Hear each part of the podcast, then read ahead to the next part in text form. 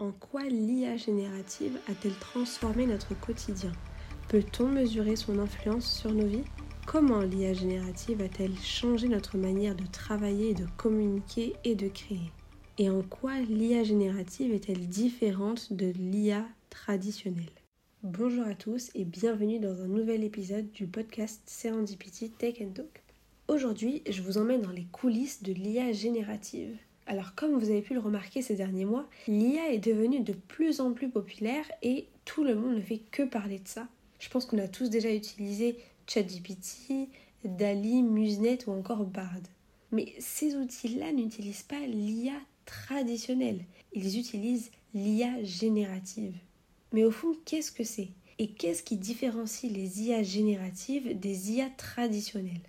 Eh bien, c'est ce que nous allons voir aujourd'hui. Bienvenue dans le nouvel épisode du podcast Serendipity Tech and Talk, le pouvoir caché de l'IA générative, ce que vous ignorez. Alors l'IA générative, c'est une IA assez particulière. Elle peut créer et imaginer plusieurs contenus comme des histoires, des images, de la musique et même des idées. Mais concrètement, comment c'est possible et comment ça fonctionne?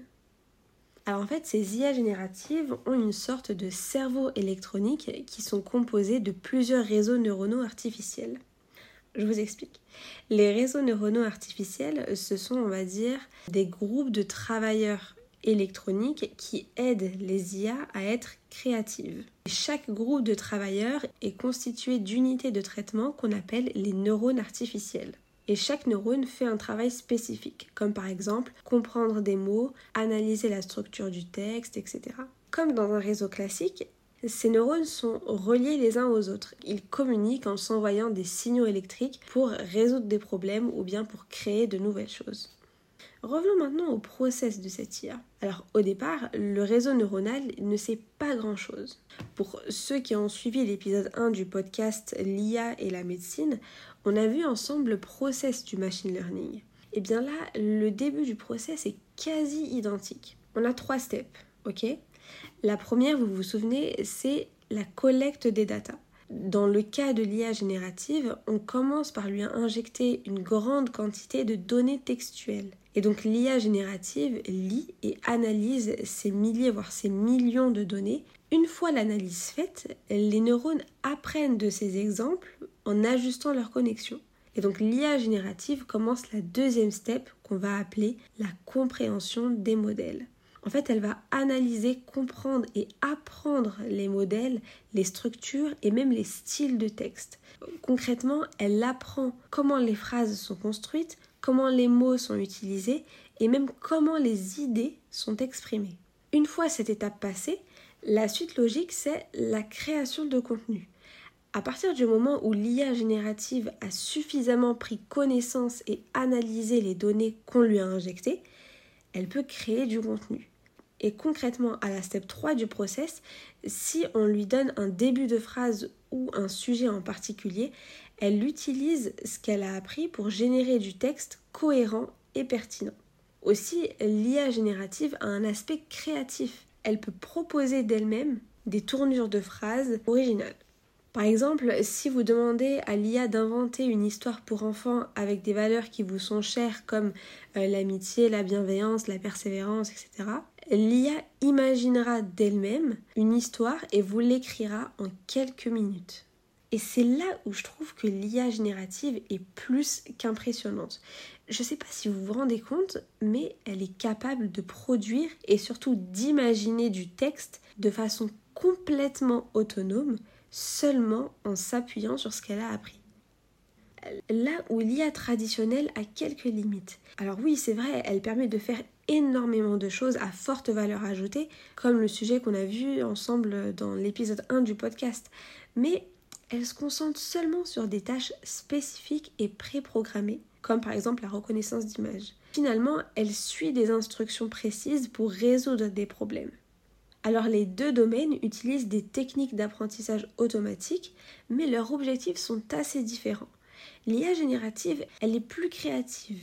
Elle peut explorer et inventer et surtout elle est capable de générer du contenu unique sans instruction stricte. C'est en quelque sorte une IA artistique. Elle fait un peu ce qu'elle veut avec ce qu'on lui apprend pour finalement créer son imagination numérique.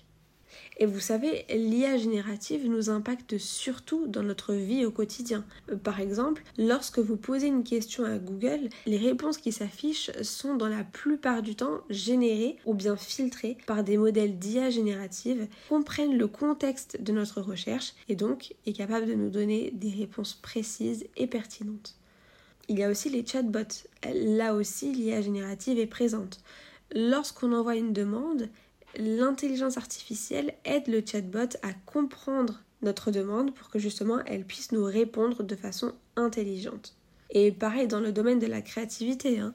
on a plusieurs outils qui peuvent générer des compositions musicales en fonction de nos préférences. Aussi avec un outil qu'on appelle Midjourney, à partir d'une description, l'intelligence artificielle peut créer des œuvres d'art numériques.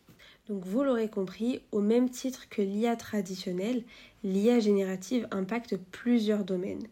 Elle travaille dans l'ombre pour rendre nos tâches plus faciles, plus créatives et plus intéressantes. Et ce qui est super, c'est que ces IA-là sont assez populaires et donc elles permettent à un grand nombre de gagner du temps dans leur quotidien. Mais le risque associé à cette innovation, c'est la dépendance il y aura beaucoup de personnes qui pourront ralentir leur développement de compétences sous prétexte que l'IA peut le faire. Et donc ça pourrait rendre les gens moins autonomes et surtout plus vulnérables face aux avancées technologiques. Mais ce n'est pas tout. Les IA génératives peuvent aussi à long terme menacer la créativité en influençant l'authenticité. En fin de compte, comme toutes les innovations, il va juste falloir apprendre à vivre avec en limitant toutes les utilisations excessives. Et vous, comment est-ce que vous utilisez les IA génératives dans votre quotidien? Je suis assez curieuse de lire vos réponses. Alors n'hésitez pas à les partager sur notre page LinkedIn Serendipity Tech Talk. Merci d'avoir écouté cet épisode, j'espère qu'il vous a plu. Si c'est le cas, vous pouvez noter le podcast sur votre plateforme d'écoute. C'est d'ailleurs la meilleure façon de soutenir le podcast. On se donne rendez-vous mardi prochain pour un nouvel épisode. C'était Céline Raïs au micro de Serendipity Tech Talk. Ciao ciao